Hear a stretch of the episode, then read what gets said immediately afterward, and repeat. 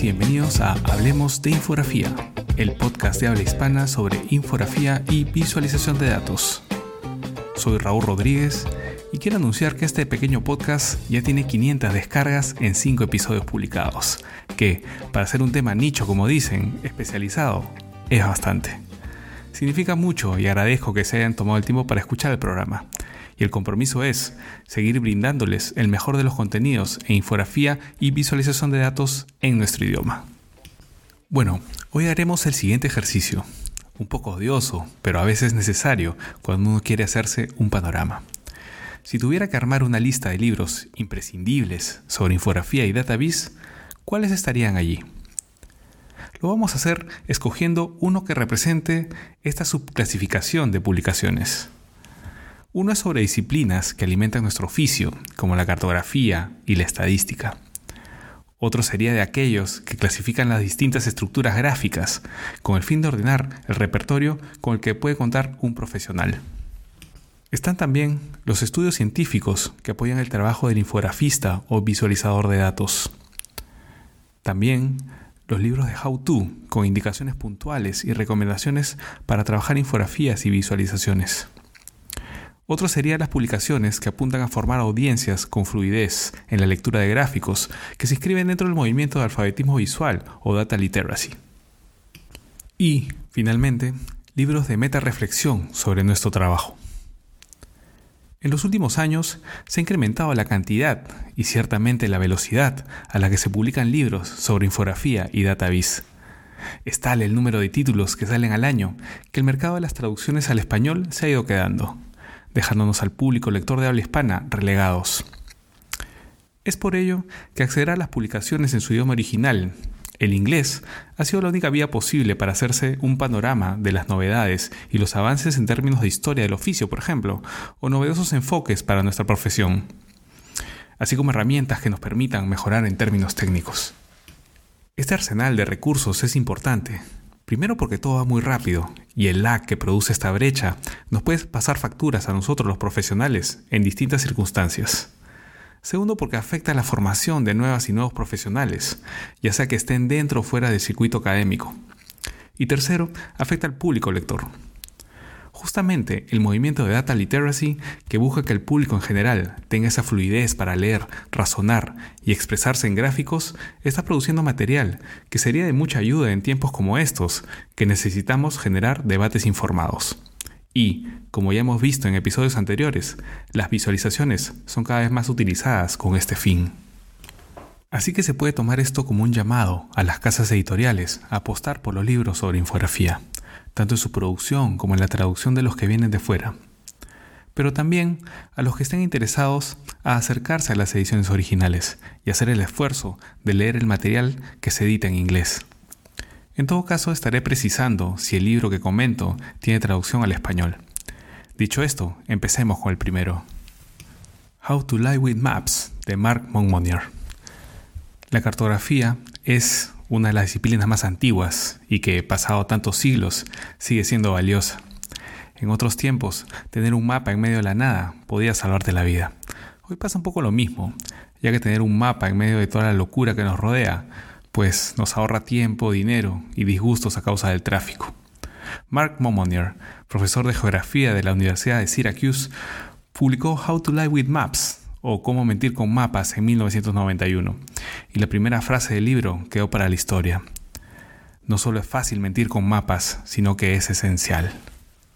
Frase desconcertante, pero que intriga y te invita a sumergirte en sus páginas las mismas que promueven un saludable escepticismo al momento de mirar y leer los mapas. Primero porque cuestiona la autoridad del establishment cartográfico.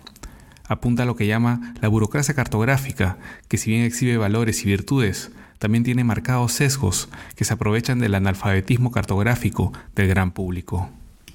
La enorme responsabilidad que detentan los cartógrafos hace que las consecuencias de una mala praxis o una alevosa manipulación tengan graves consecuencias. Porque los mapas nos mienten, es verdad.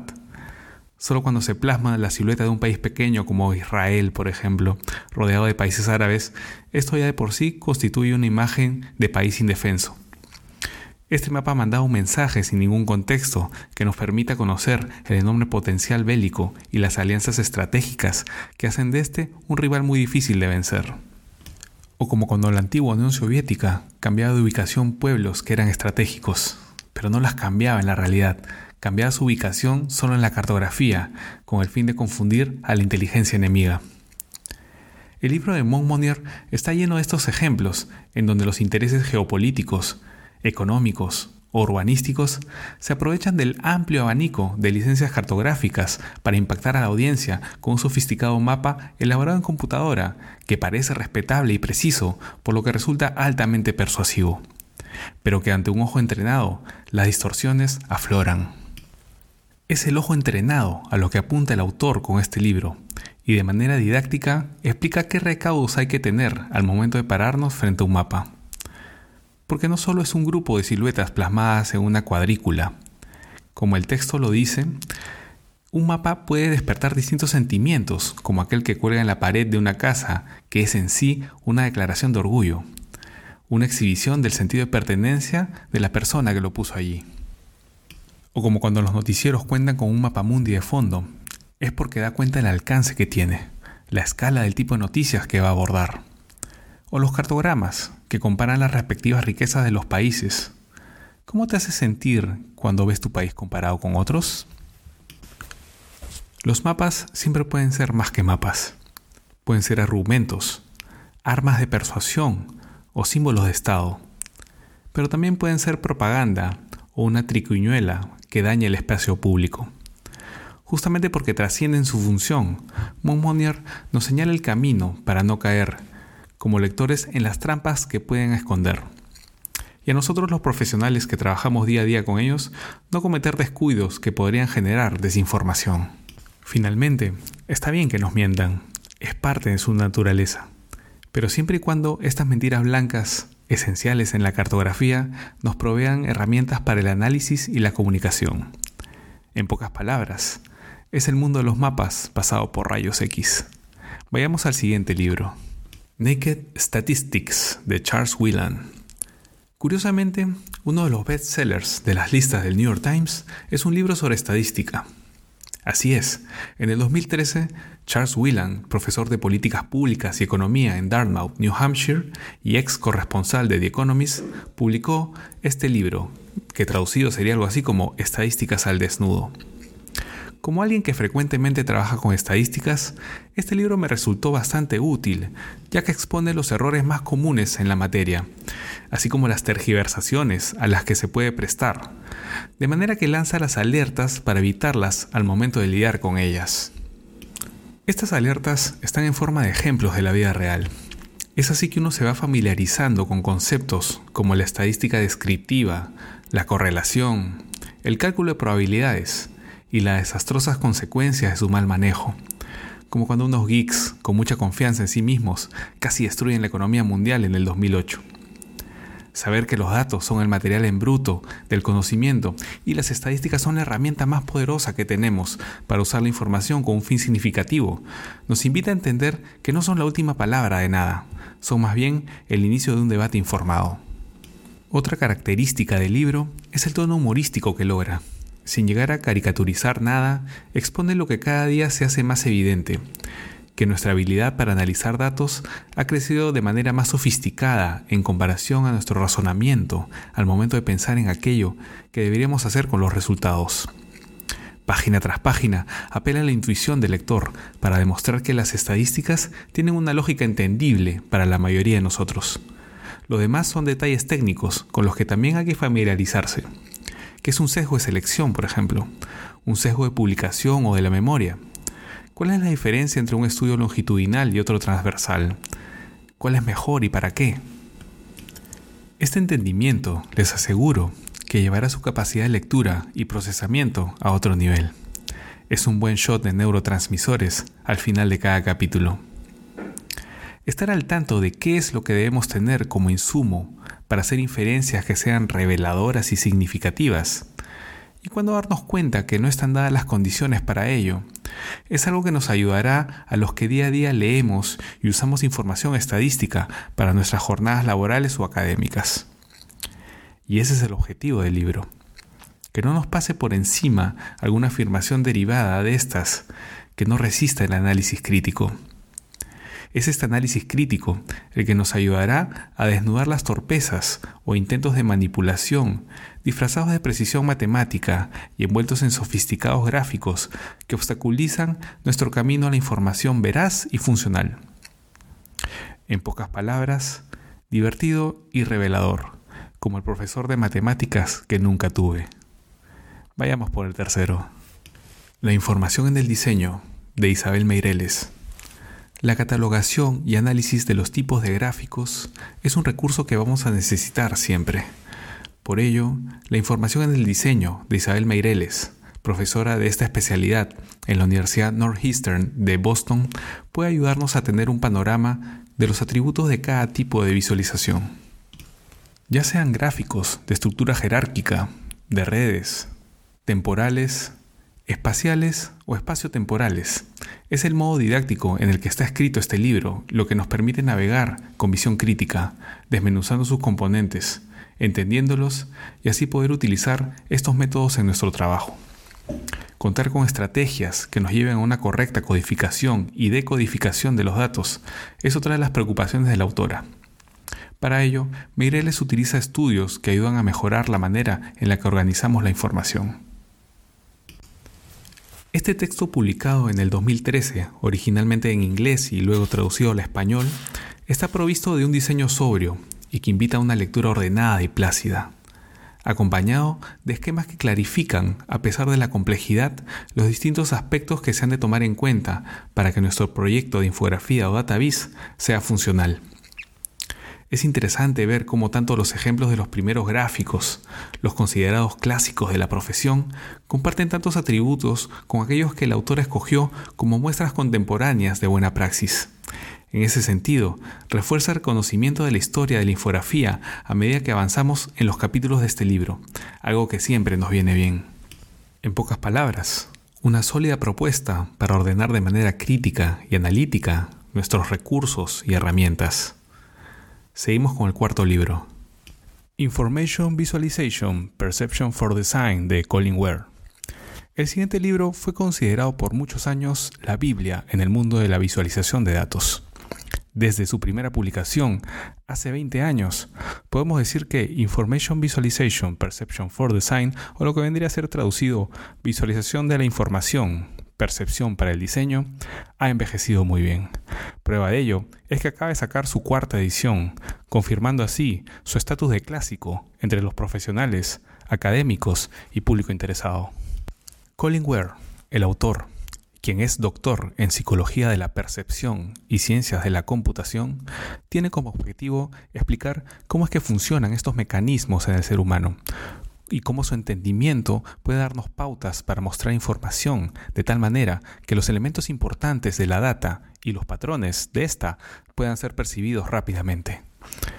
Según el texto, hay cientos de papers sobre la percepción que salen cada mes, desde las últimas tres décadas, y la mayoría de estos tienen aplicación en la visualización de datos, por lo que en este libro se intenta adaptar el contenido de estas investigaciones a un lenguaje no especializado. A lo largo del libro, Ware responde preguntas tipo ¿cómo entender los diferentes canales de color, forma, textura o movimiento para poder codificar adecuadamente la información? ¿Cuáles son las compensaciones que hay que tener en cuenta para tener un diseño equilibrado, tomando como referencia la capacidad de atención de un lector o internauta? ¿Cuántos patrones puede reconocer el cerebro a la vez? Qué imágenes son más efectivas al momento de transmitir datos, las estáticas o animadas.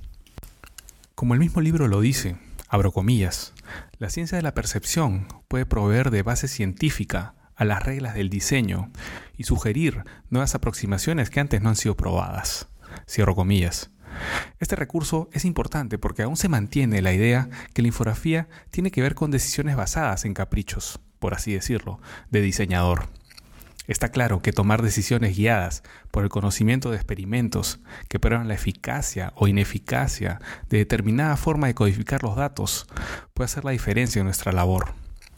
En ese sentido, cada afirmación en sus casi 500 páginas está respaldada por estudios que se han ido publicando tanto en el siglo XX como en los últimos 20 años del presente, lo cual le da un valor teórico y práctico bastante alto.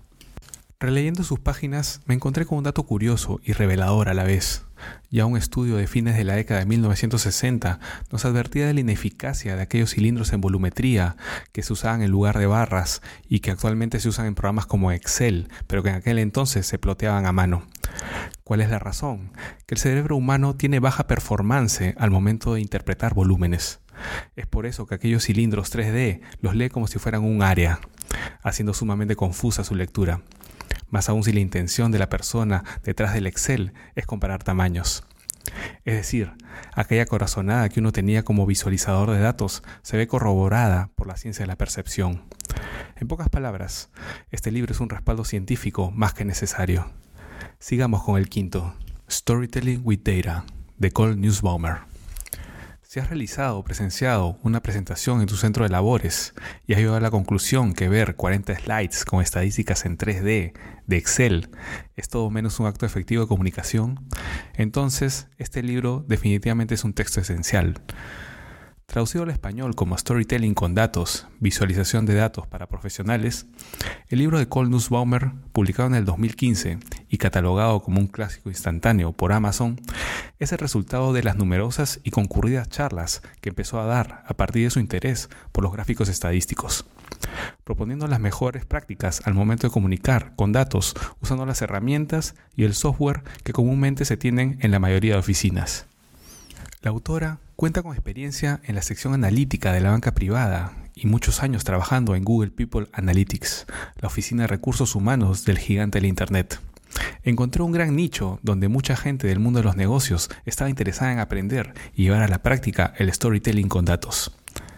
El mérito de esta publicación radica en la forma efectiva que tiene de resumir los logros en el campo editorial de la infografía y visualización de datos, y lo condensa de tal manera que resulta un paso a paso muy bien articulado.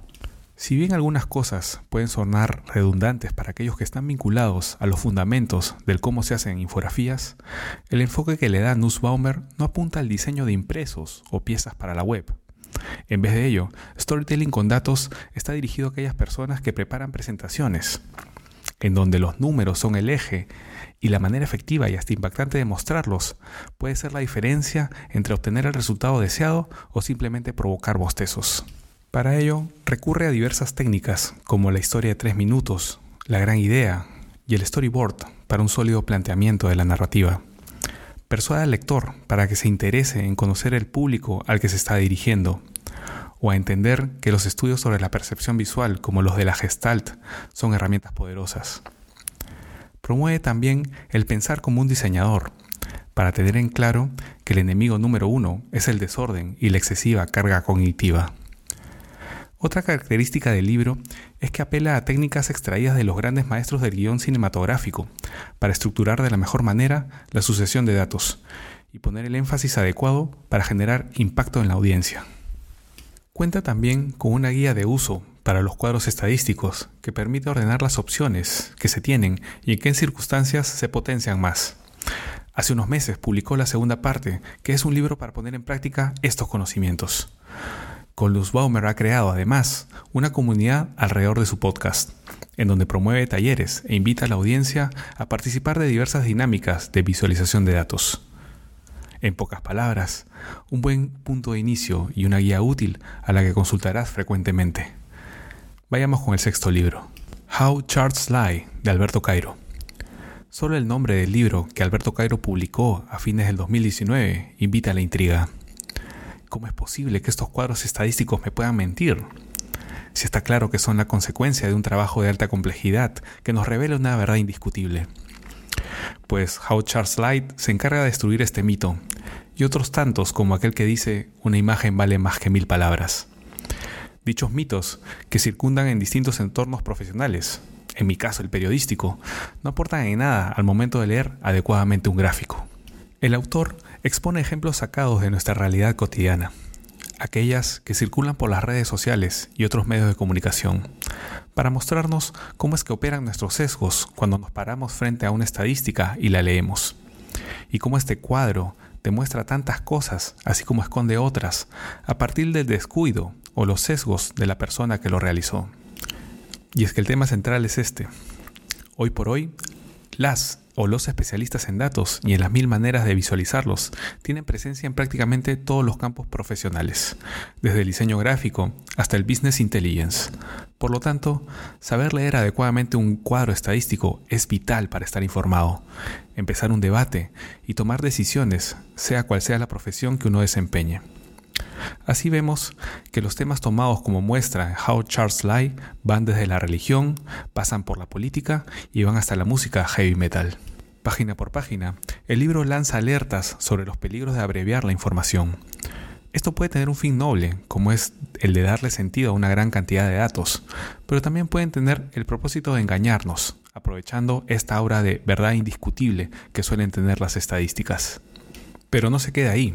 How Charts Lie, o Cómo nos mienten los gráficos en la traducción que aún no se ha hecho de este libro, promueve las buenas prácticas en la lectura de gráficos, como la verificación de fuentes, que las tenga y las indique, y el acercamiento a la hoja de cálculo original, para saber qué es lo que te muestran y qué es lo que te ocultan. Esto es fundamental en tiempos de inmediatez, donde la velocidad y la omnipresencia de las redes sociales facilitan ese impulso que tenemos de promover noticias que refuerzan nuestros propios sesgos. Este libro es un aporte para el gran público que aspira a leer, entender y comunicarse fluidamente con gráficos. No está dirigido hacia los profesionales de la infografía y la visualización de datos, pero siempre es buena idea ponerse en el lugar del lector. Saber desde su perspectiva cómo un descuido o un dataset mal procesado puede afectar la toma de decisiones e inclusive comprometer distintos aspectos de su vida. Las publicaciones orientadas al alfabetismo visual están ganando terreno editorial con textos de gran calidad que se van integrando a una bibliografía básica que apunta a reforzar estas competencias en los ciudadanos, que en algunos países como Finlandia, por ejemplo, ya se están implementando desde la escuela primaria. En pocas palabras, un manual de supervivencia para el diluvio visual de las estadísticas. Y para finalizar, Info We Trust de R.J. Andrews. Cuando se empezaron a establecer las primeras áreas de infografía en el mundo, varias preguntas empezaron a rondar por la cabeza de la gente que conformaba estos equipos. ¿Qué hacemos? ¿Por qué hacemos esto? ¿Qué tenemos en común con los que nos dedicamos a esto si venimos de entornos distintos? Parte del proceso de afirmación de identidad es la búsqueda de ancestros, personas a lo largo de la historia que tuvieron distintos grados de notoriedad, pero cuya labor se asemejaba a la que se intentaba hacer en aquellos equipos de infografía. Así, los primeros estudiosos de la materia llegaron hasta el doctor John Snow, el ingeniero Minard, la enfermera Florence Nightingale o los Neurat, Otto y Marie. Este trabajo de meta-reflexión llevó a R.J. Andrews, un ingeniero del MIT, que ha forjado una carrera como narrador visual desde su estudio en San Francisco, a escribir Info We Trust, How to Inspire the World with Data, que se podría traducir algo así como información en la que confiamos, como inspirar al mundo con datos. El mismo nombre del libro, que parafrasea de cierta forma la famosa estrofa del himno norteamericano, In God We Trust, es un llamado al sentido de pertenencia para los que usamos datos y materializamos historias. Para el autor, un narrador visual que trabaja con datos es el héroe de de la información. Y como todo héroe, debe emprender un viaje y cumplir una misión llena de obstáculos. ¿Cuáles son sus armas? Principios ancestrales pero vigentes que nos permiten crear nuevas maneras de ver el mundo. Hay muchas partes interesantes en este libro, como cuando hace esta distinción clave entre datos e información, teniendo la información como la forma en la que se ponen los datos, de tal manera que se vuelven legibles para los humanos, mientras que los datos de por sí no presentan patrones interesantes a simple vista. Los datos son el caos y la información el orden. ¿Qué significa codificar estos datos? ¿Cómo son los procesos que envuelven esta acción? ¿Cuánto pesa tener un adecuado manejo del color y la búsqueda de formas que constituyan herramientas de exploración y descubrimiento?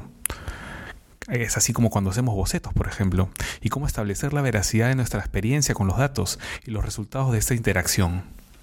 Estas preguntas son respondidas con mucha lucidez, en un lenguaje muy ameno y que logra mantener el interés a lo largo de sus páginas. Números, espacio, tiempo, ritmos gráficos y narrativos colores, formas, todos estos elementos esconden una complejidad inmensa que el creador de historias con datos debe conocer a fondo para llevar a cabo su misión. Y esta obra de R.J. Andrews realmente aporta tanto en lo cognitivo como en la motivación que uno suele buscar para hacer su trabajo. Otra cualidad que hay que resaltar de Info We Trust es que utiliza ejemplos de otras disciplinas como la museografía, la narrativa, la ingeniería o el mundo de las emociones para apreciar la información desde otros puntos de vista. Este cambio de perspectiva a mitad del libro realmente hace la diferencia. En pocas palabras, un viaje multisensorial a las entrañas de nuestra profesión. Bueno, espero que esta propuesta de lista de libros imprescindibles de infografía y visualización de datos les sea útil. Recuerden que este es un campo en expansión y van a encontrar diversos matices, lo cual lo hace aún más interesante. Si bien no he incluido a los textos clásicos como son los de Tafte o Wilkinson, creo que estos siete libros que presento amplían el alcance de estas obras pioneras. Aún así, les sugiero que revisen a aquellos autores considerados de culto, de los cuales seguro estaremos hablando más adelante, y porque, como suele suceder, un libro te lleva siempre a otro. Y si quieren tener más información sobre libros de la especialidad, pueden visitar el perfil del podcast en la red social Goodreads, donde iremos almacenando más reseñas sobre textos que, justamente, hablen de infografía. Por mi parte, eso es todo. Han escuchado Hablemos de Infografía, el podcast de habla hispana sobre infografía y visualización de datos. Si tienen preguntas o propuestas de temas para el podcast, escríbanme a raúl.